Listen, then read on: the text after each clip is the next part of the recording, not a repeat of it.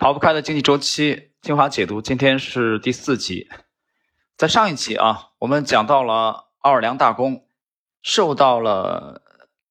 约翰劳的影响啊，然后推行纸币计划，呃，法国的这个纸币历史上的第一次的纸币的诞生。同时呢，呃，而且大公尝到了啊纸币的甜头，他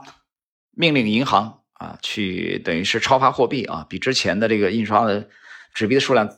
这个增加了十六倍之多。那么这种情况下呢，有有反对的声音，比如说大臣达古索，那么大公呢是坚决的推推行啊，毫不动摇，用更加听话的人替代了达古索。这个时候，约翰老已经感到了恐惧了。我们来看看今天这一集的内容，第四集啊，这个小标题，第一个小标题是密西西比计划。那么，人类历史上最壮观的啊，第一次了啊，最著名的巨大的泡沫啊，即将啊掀开帷幕。此时的约翰劳正在准备启动他的密西西比计划。一七一九年初，新的密西西比公司的特许权得以扩大，包括在密西西比河、路易斯安那州、中国、东印度和南美的专有贸易权，一项为期九年的皇家造币权，为期九年的国家税负征收权。和烟草专卖权。除了这些，密西西比公司还获得了塞纳加尔公司、中国公司的全部财产，以及部分法国东印度公司的财产。随着法国东印度公司被控制，人们期望这个新的巨人能够挑战全能的英国东印度公司。由于拥有了这些特权，不难想象这家公司会创造出巨额的利润。公司被命名为印度公司后，又宣布增发价值两千五百万里弗尔的公众股票，从而使公司的总股本增加到了一点二亿、一点二五亿里弗尔。约翰劳对外宣称，公司的预期红利能够达到五千万里弗尔，这就意味着投资年收益率达到百分之四十。然而，由于投资者是用太阳王的垃圾账债券来购买股票的，所以实际获得的投资收益率比百分之四十要高得多。我们可以举一个例子来算一下。假如你购买价值一百万里弗尔的股票，股票的名义价格是一百万里弗尔，预期的年红利是四十万里弗尔，用名义价值一百万里弗尔的债券啊，折现率为零点二，购买的价格是二十万里弗尔，实际上，实际投资收益率竟然高达百分之两百，你当然会期望每年能够获得大于百分之两百的投资回报，这是百分之两百啊！顷刻之间，申购股票的投资者蜂拥而至。股票被超额认购，公司职员要花好几个星期的时间来整理认购人的名单。约翰劳在这段时间里也无法叫出这些股东的姓名。可是就在这段等待的时间，出现了戏剧性的心理效应。一大早就有成群的人在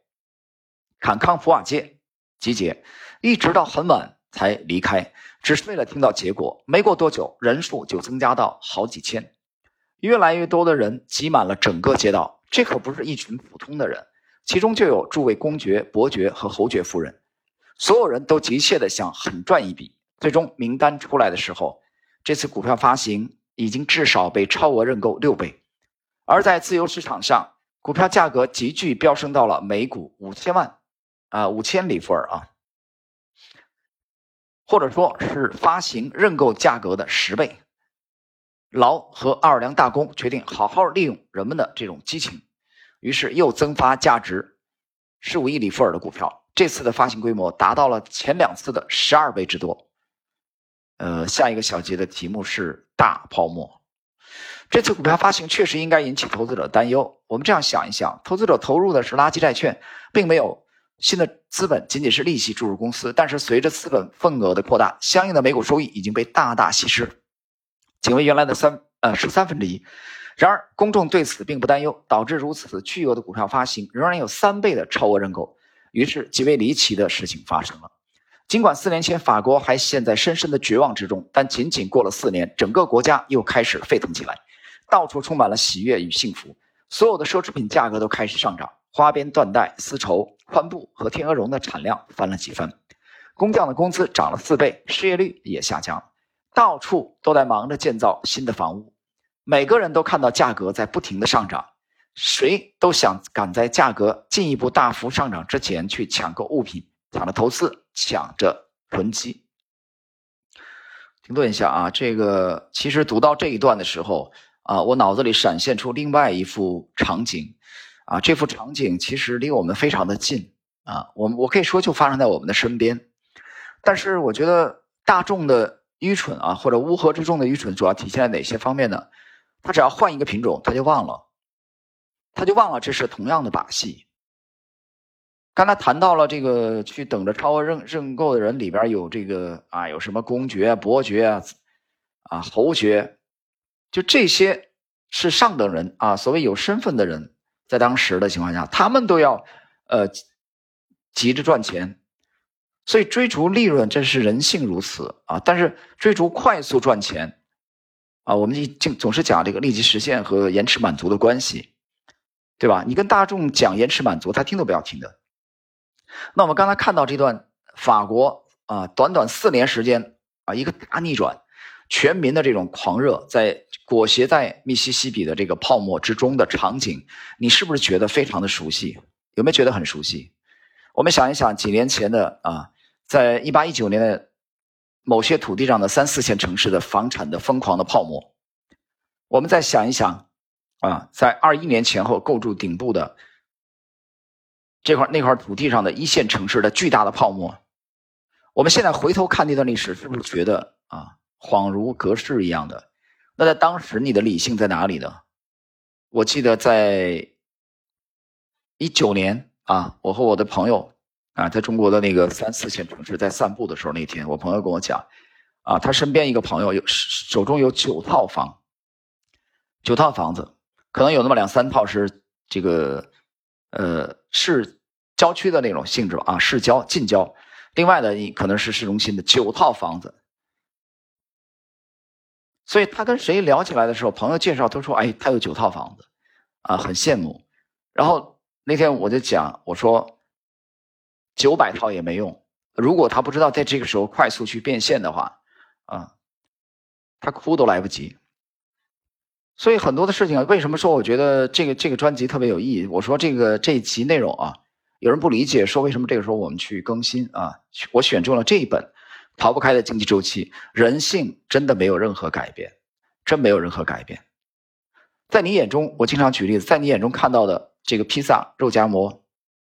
啊和汉堡是不同的，对不对？最著名的汉堡在美国，最著名的披萨在。呃，意大利，意大利最著名的肉夹馍在中国，但是在我看来，这三种玩意儿都是一样的，它都是一样的，啊，这句话你琢磨琢磨。我们继续啊，在巴黎，经济比其他任何地方都要热。据估计，在此期间，巴黎的人口增加了三十点五万，街道上常常塞满了新的马车，挤得谁也动弹不了。巴黎从世界各地进口了大量的工艺品、家具和装饰品，这种情形还从未有过。消费者也不再仅仅由贵族构成，还包括新兴的中产阶层。那些购买了股票的人突然发现，区区几千里弗尔居然可以增长到一百多万里弗尔。很快，法语增加了一个新的词汇——百万富翁。不过，最大的受益者是贵族阶层，这也包括约翰·劳，他是爱尔兰流亡者理查德·坎蒂隆的朋友。坎蒂隆当时是法国巴黎最成功的一位银行家。劳、坎蒂隆以及他的兄弟伯纳德一起在密西西比购买了十六平方里格的土地。呃，解释一下啊，这个里格现在这个它是一个长度单位啊，它现在已经不用了啊，被放弃了。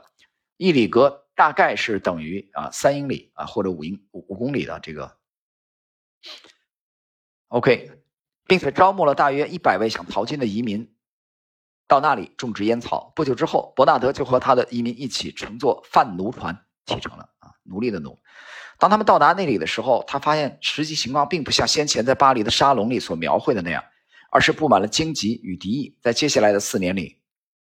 他带来的人有四分之三死于疾病和印第安人的袭击。然而，这类故事需要经过一些时日才能传回故乡，所以巴黎的投机狂热并没有丝毫减轻的迹象。先前在萧条中受到残酷压榨的许多中产阶层人士，如今依靠对印度公司的股票投机得救了。波旁。公爵就是其中之一，他在股票交易上赚了大笔大笔的钱，这足够让他在上迪重建一座无比奢华的宅地。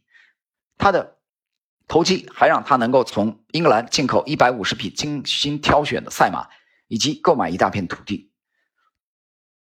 其他许多中产阶层人士也都发了大财，但最大的玩家之一还是理查德·坎蒂隆。他是劳的朋友与投资合伙人，在股票价格还很高的时候，手里累积了大量的股票。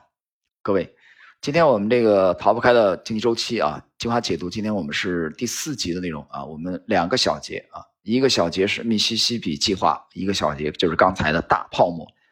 正文的内容啊，就到这里啊。最后呢。谈一句感想，刚才谈到了在密西西比啊，派遣到密西西比的三四分之三的人都啊完蛋了，但是密西西比那么荒凉，受这个呃印第安人的袭击啊，四分之三人死于疾病，这个有时间差，这种真实的现实的场景和巴黎的投机狂热之间有时间差，这个时间差让我想起了当年的杰西·利弗摩尔，让我想起来当年的华尔街的。呃，伯纳德·巴鲁克，他们都充分的利用了时间差，